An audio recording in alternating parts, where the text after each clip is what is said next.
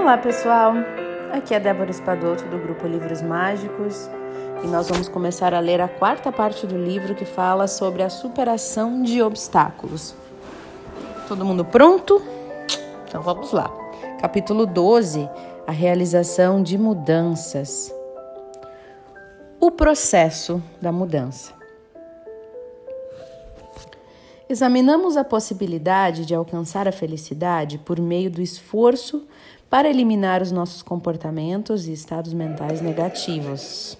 Em geral, qual seria a sua abordagem para de fato realizar isso, superar os comportamentos negativos e fazer mudanças positivas na nossa vida? Isso foi o que eu perguntei ao Dalai Lama e ele respondeu: O primeiro passo envolve aprendizado a educação. E creio ter mencionado anteriormente a importância do aprendizado. E eu continuei perguntando. Perguntei assim: O senhor está se referindo a quando conversamos a respeito da importância de aprender sobre como as emoções e comportamentos negativos são prejudiciais à nossa busca da felicidade e como as emoções positivas são benéficas?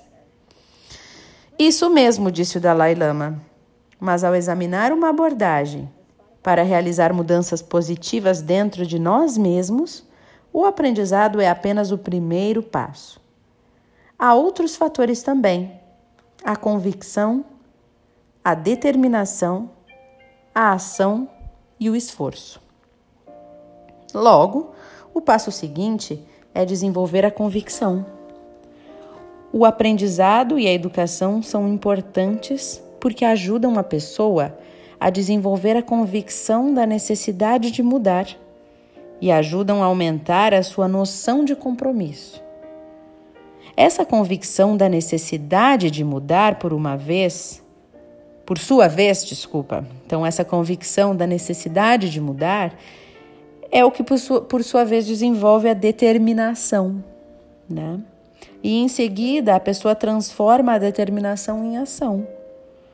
A forte determinação de mudar possibilita que a pessoa faça um esforço sistemático para implementar as mudanças afetivas. E esse fator final de esforço é de importância crítica. Desse modo, por exemplo, se estamos tentando parar de fumar, né? Primeiro precisamos nos conscientizar de que o fumo é prejudicial ao corpo, ok? Até aí tudo bem. Então, nós precisamos de uma educação para isso, para podermos nos conscientizar. Creio, por exemplo, que a informação e a educação do público a respeito dos efeitos notivo, nocivos do fumo modificaram o comportamento das pessoas. Creio que agora nos países do Ocidente é muito menor o número de pessoas que fumam do que num país como a China, em virtude, em virtude da disponibilidade de informação sobre isso. E é verdade, né, gente? Tem reduzido bastante o nível de pessoas que fumam de anteriormente para cá. Isso é verdade. No entanto, esse aprendizado por si só costuma não ser suficiente. Só saber, né? É preciso aumentar essa conscientização até que ela leve a uma firme convicção quanto aos efeitos nocivos do fumo e isso reforça a nossa determinação de mudar. Finalmente, é preciso exercer o esforço de estabelecer novos padrões de comportamento. Né? E é desse modo que a mudança e a transformação interiores ocorrem em todas as coisas, e não importa o que estamos desejando ou tentando realizar. Ora, não importa que comportamento esteja, estejamos tentando alterar, não importa para que ato ou objetivo específico estejamos tentando direcionar nossos esforços. Nós precisamos começar com o desenvolvimento de um forte desejo ou disposição. E precisamos então gerar grande entusiasmo. E aí, uma noção de grave importância é um fator pre preponderante, preponderante, né? Essa noção de seriedade é um elemento poderoso para nos ajudar a superar problemas. Por exemplo, O conhecimento sobre os terríveis efeitos da AIDS, né, produziu uma noção dessa natureza que pôs um freio no comportamento sexual de muitas pessoas. E eu creio que com frequência, uma vez que estejam disponíveis as informações adequadas, esse sentido de seriedade e compromisso vai surgir. Portanto, essa noção de grave importância pode ser um fator vital para a efetiva mudança. Ela pode nos dar uma energia tremenda. Por exemplo, num movimento político, se existe uma sensação de desespero, pode surgir uma enorme noção de gravidade. Tão intensa que as pessoas podem até se esquecer de que estão com fome e pode não haver nenhum cansaço ou exaustão no esforço para alcançarem seus objetivos. A importância da noção de gravidade não se aplica apenas à superação de problemas num nível pessoal, mas também no nível comunitário e global. Quando eu estive em St. Louis, por exemplo, eu conheci o governador. Lá, eles pouco antes haviam tido fortes inundações. E o governador me disse que se preocupou quando a inundação ocorreu pela primeira vez por acreditar que, tendo em vista a natureza individualista da sociedade, as pessoas não fossem colaborar, que elas pudessem não se dedicar a aquele esforço orquestrado de cooperação. No entanto, quando a crise aconteceu, ele ficou pasmo com a reação das pessoas. Elas foram tão solidárias e tão dedicadas ao esforço conjunto para lidar com os problemas da inundação que ele ficou muito impressionado. Portanto, ao meu ver, isso demonstra que, a fim de alcançar objetivos importantes, nós precisamos de uma avaliação da noção de gravidade, como nesse caso. A crise era tão séria lá que as pessoas instintivamente uniram forças para reagir a ela. Infelizmente, comentou ele, até com uma tristeza, né? Nós não costumamos ter essa noção de gravidade dos fatos. E eu fiquei surpreso ao ouvi-lo falar na importância da noção de, perman de permanência, tendo em vista o estereótipo, o estereótipo ocidental da atitude asiática de tipo assim, deixar como está para ver como fica, né? que é uma atitude decorrente da crença em muitas vidas. Se não acontecer agora, sempre haverá uma outra vez, assim que pensam, né? Aí eu perguntei, para o Dalai Lama o seguinte: Mas então, a questão é saber como desenvolver esse forte sentido de entusiasmo para mudar essa noção de gravidade no dia a dia. Existe então uma abordagem específica do budismo para isso? E ele respondeu: Para um praticante do budismo, existem diversas técnicas usadas para gerar entusiasmo, respondeu Dalai Lama.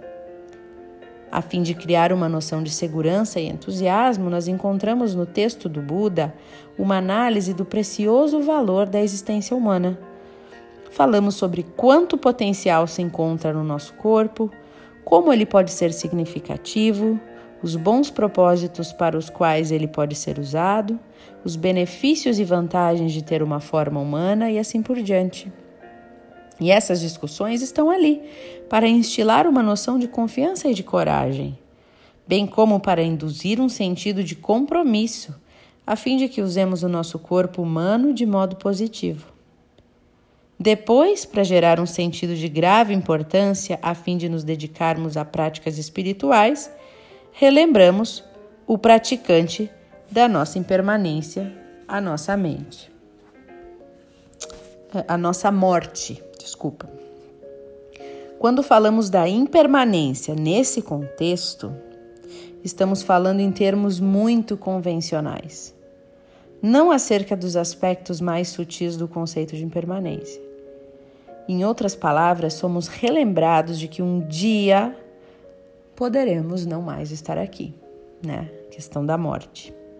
E esse tipo de entendimento essa conscientização da impermanência ela é estimulada de modo que, quando estiver associada à nossa apreciação do enorme potencial da nossa existência humana, ela nos confira um sentido de urgência, de que devemos usar a cada instante precioso, né?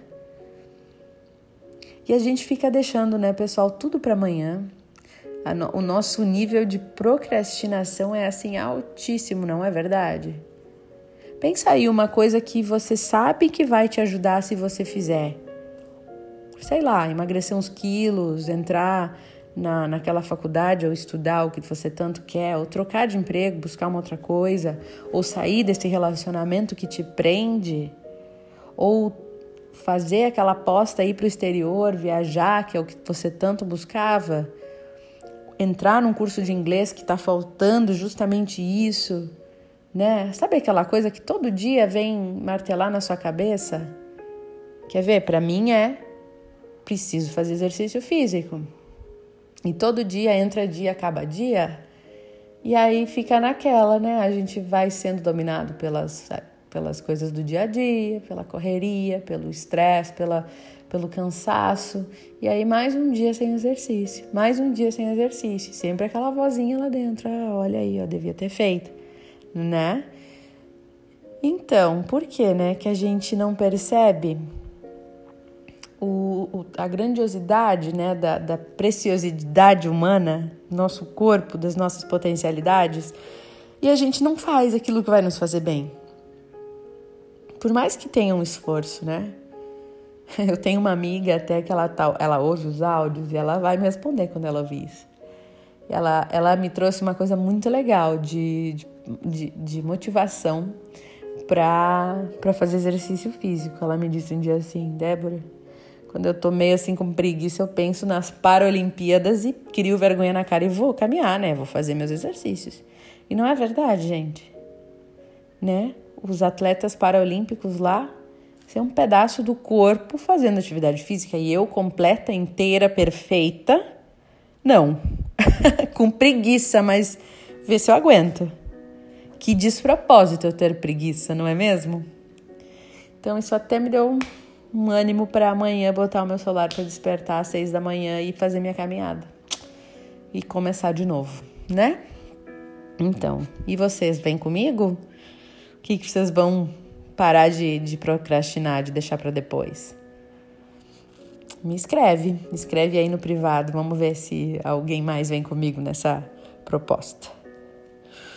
É, continuando então, essa contemplação da nossa impermanência e morte parece ser uma técnica poderosa para ajudar a motivar a pessoa, para desenvolver um sentido de urgência com o objetivo de efetuar mudanças positivas.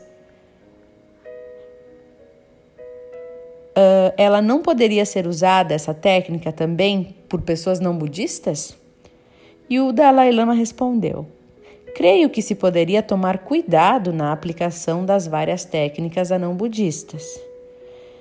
Ele estava pensando, né? Então ele disse: talvez essa se aplique mais às práticas budistas, afinal, seria possível usar a mesma contemplação com o objetivo exatamente oposto. Ele até deu uma risada. Ah, ninguém garante que eu vá estar vivo amanhã, então tanto faz eu me divertir a valer hoje, né? As pessoas podem usar essa técnica pro, pro oposto, tipo assim, ah, vou morrer mesmo, então tanto faz. Então não vou fazer, não vou mais fazer exercício nenhum, né? Mas a gente que sabe o quanto que estamos nessa caminhada espiritual, que a gente busca o melhor, melhorar a cada dia, né? Que a gente sabe que não é só aqui e agora, é toda uma caminhada espiritual, né? E aí a gente busca usar essa técnica para positividade. Como me, me motivou agora para isso, né? Bom, aí ele perguntou para o Dalai Lama: O senhor tem alguma sugestão de como os não budistas poderiam desenvolver esse sentido de urgência para a mudança, né? E o Dalai Lama disse: Bem, como eu já salientei, aí entra a informação e a educação. Por exemplo, Antes de conhecer certos especialistas e estudiosos, eu não tinha conhecimento da crise do meio ambiente. No entanto, depois que eu os conheci, que eles me explicaram os problemas que estamos enfrentando, eu fui inteirado da gravidade da situação. E isso também pode valer para outros problemas que enfrentamos. Aí eu perguntei: Mas às vezes, mesmo dispondo das informações, nós ainda poderíamos não ter a energia necessária para mudar, não é mesmo? Quem nunca, né, gente? Nossa, ele está falando a minha língua. Como então poderemos superar isso? Ele pergunta ao Dalai Lama. E o Dalai Lama parou para pensar antes de responder, como era de costume. E ele disse: Creio que nesse caso pode haver categorias diferentes. Uma poderia derivar de alguns fatores biológicos que podem estar contribuindo para a apatia ou falta de energia. Quando a causa da nossa apatia ou da nossa falta de energia se deve a fatores biológicos, talvez seja preciso trabalhar no nosso estilo de vida. Se tentarmos dormir o suficiente, seguir uma dieta saudável, evitar o álcool e assim por diante, atitudes desse tipo vão ajudar a manter a nossa mente alerta. E em alguns casos, podemos até mesmo recorrer a medicamentos ou outros tratamentos físicos, se a causa tiver como origem uma enfermidade. Mas existe também outro tipo de apatia ou de preguiça. O tipo que deriva simplesmente de uma certa fraqueza da mente. Olha aí. E eu perguntei: é, é esse tipo de fraqueza que eu estava me referindo. Bom, diz o Dalai Lama, para superar esse tipo de apatia e gerar dedicação e entusiasmo com o objetivo de dominar os estados mentais ou os comportamentos negativos, mais uma vez, eu creio que o método mais eficaz e talvez a única solução é a constante conscientização dos efeitos destrutivos do comportamento negativo. Pode ser preciso que nos lembremos repetidas vezes desses efeitos destrutivos. E as palavras do Dalai Lama pareciam verdadeiras, mas eu, na qualidade de psiquiatra, né, o Howard Cutler aqui, ele disse o seguinte: Eu tinha a percepção aguçada de como alguns modos de pensar e comportamentos negativos podem se tornar firmemente entrincheirados, de como que para algumas pessoas era difícil mesmo mudar. Partindo do pressuposto de que havia complexos fatores psicodinâmicos em jogo, eu havia passado horas incontáveis a examinar e a dissecar a resistência dos pacientes à mudança e como esse problema em mente, com esse problema em mente, então eu perguntei mais uma pergunta ao Dalai Lama. Senhor, as pessoas costumam querer promover mudanças positivas na vida, dedicar-se a comportamentos mais saudáveis e assim, saudáveis e assim por diante. Mas às vezes parece que simplesmente há uma espécie de inércia ou resistência à mudança. Como que o senhor explicaria por que, que isso ocorre? É muito fácil, começou a falar ele sem, sem preocupação. Fácil? Eu perguntei. É. É porque nós simplesmente nos habituamos ou nos acostumamos a fazer as coisas de um certo modo. E então é como se fôssemos mimados, fazendo só aquilo que gostamos de fazer, que estamos acostumados a fazer. Ok, disse eu, mas como superar isso? usando o desenvolvimento de hábitos em nosso benefício. Através da familiaridade constante, poderemos decididamente estabelecer novos modelos de comportamento. Eis um, um exemplo. Em Dharamsala, cidade lá, né? Eu geralmente acordo e começo meu dia às três e meia da manhã, apesar de que aqui no Arizona eu esteja acordando às quatro e meia. Aqui eu tenho uma hora a mais para dormir, disse ele com uma risada. No início é preciso de um pouco de esforço para a pessoa se acostumar a isso. Mas depois de alguns meses, tudo passa a ser uma rotina fixa e não é preciso fazer nenhum esforço, esforço especial para aquilo. Portanto, mesmo que fôssemos dormir tarde, poderia haver uma tendência a querer mais alguns minutos de sono, mas ainda que acordamos, mas ainda acordamos às três e meia sem estar sem uh, ter de prestar uma atenção especial a isso. Podemos nos levantar e cumprir as práticas diárias, e isso se deve à força do hábito, o corpo se acostuma. Desse modo, através do esforço constante, eu creio, que podemos dominar qualquer forma de condicionamento negativo e promover mudanças positivas na nossa vida. Mas ainda precisamos nos conscientizar de que a mudança genuína não acontece do dia para a noite. Ora, por exemplo, no meu próprio caso, eu creio que se eu comprar, comparar o meu estado mental normal de hoje com o de 20 ou 30 anos atrás, a diferença é bem grande. No entanto, eu cheguei a essa diferença passo a passo. Comecei a aprender o budismo por volta dos 5 ou 6 anos de idade, mas daquela época eu não senti o menor interesse pelos ensinamentos budistas. Deu uma risada nessa hora. Apesar de ser chamado de reencarnação suprema, né? E eu creio que foi só quando eu estava com os 16 anos que eu realmente comecei a sentir alguma seriedade com relação ao budismo e tentei começar a prática a sério. Então, ao longo de muitos anos, comecei a desenvolver uma profunda estima pelos príncipes budistas e práticas que, em princípio, me pareciam extremamente impossíveis e que quase eram antinaturais, né? E elas passaram a ser muito, muito mais naturais e fáceis de fáceis interações para mim. E isso ocorreu em decorrência da familiarização gradativa a elas e naturalmente esse processo levou mais de 40 anos. Portanto, veja só, no fundo, o desenvolvimento mental ele demora. Se alguém disser que depois de muitos anos de dificuldades as coisas mudaram, posso levar isso a sério. Há uma possibilidade maior de que as mudanças sejam genuínas e duradouras. Se alguém disser que depois de um curto período de tempo, digamos dois anos houve uma grande transformação, considero isso pouco realista.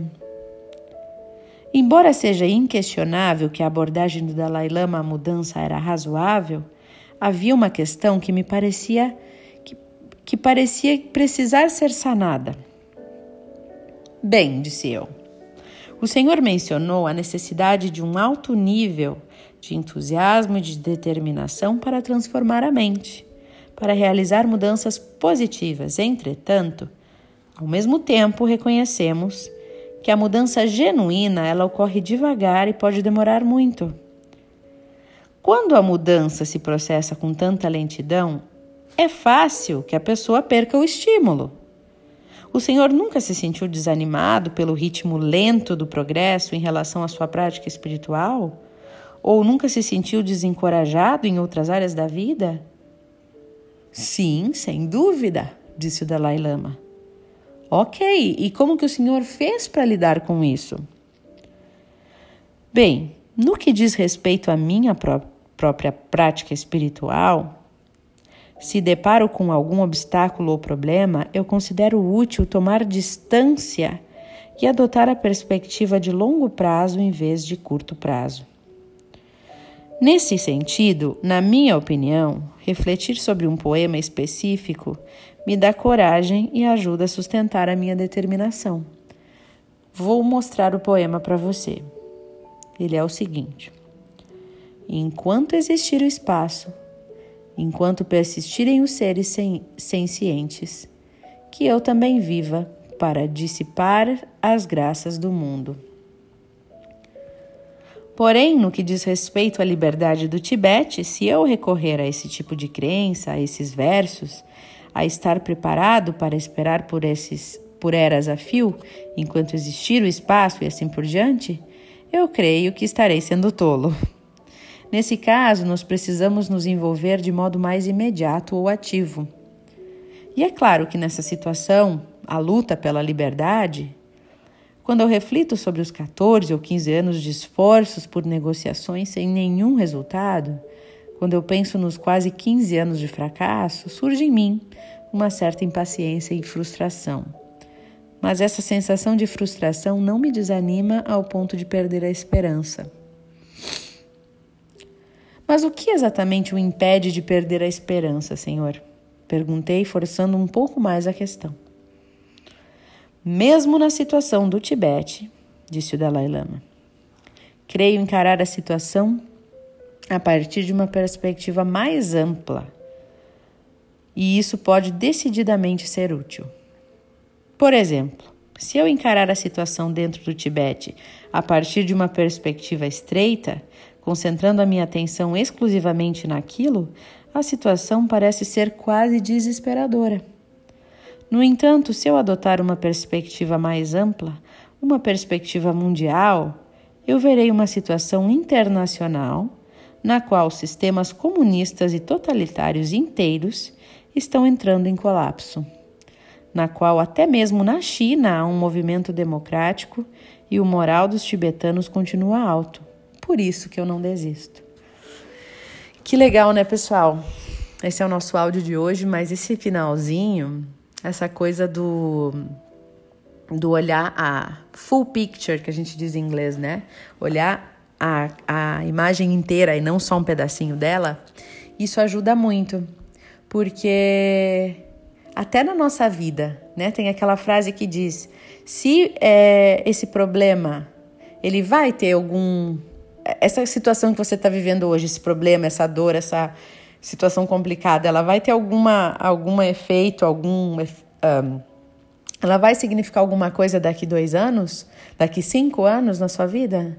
Não vai? Então, diminua né, o foco, a preocupação em cima disso.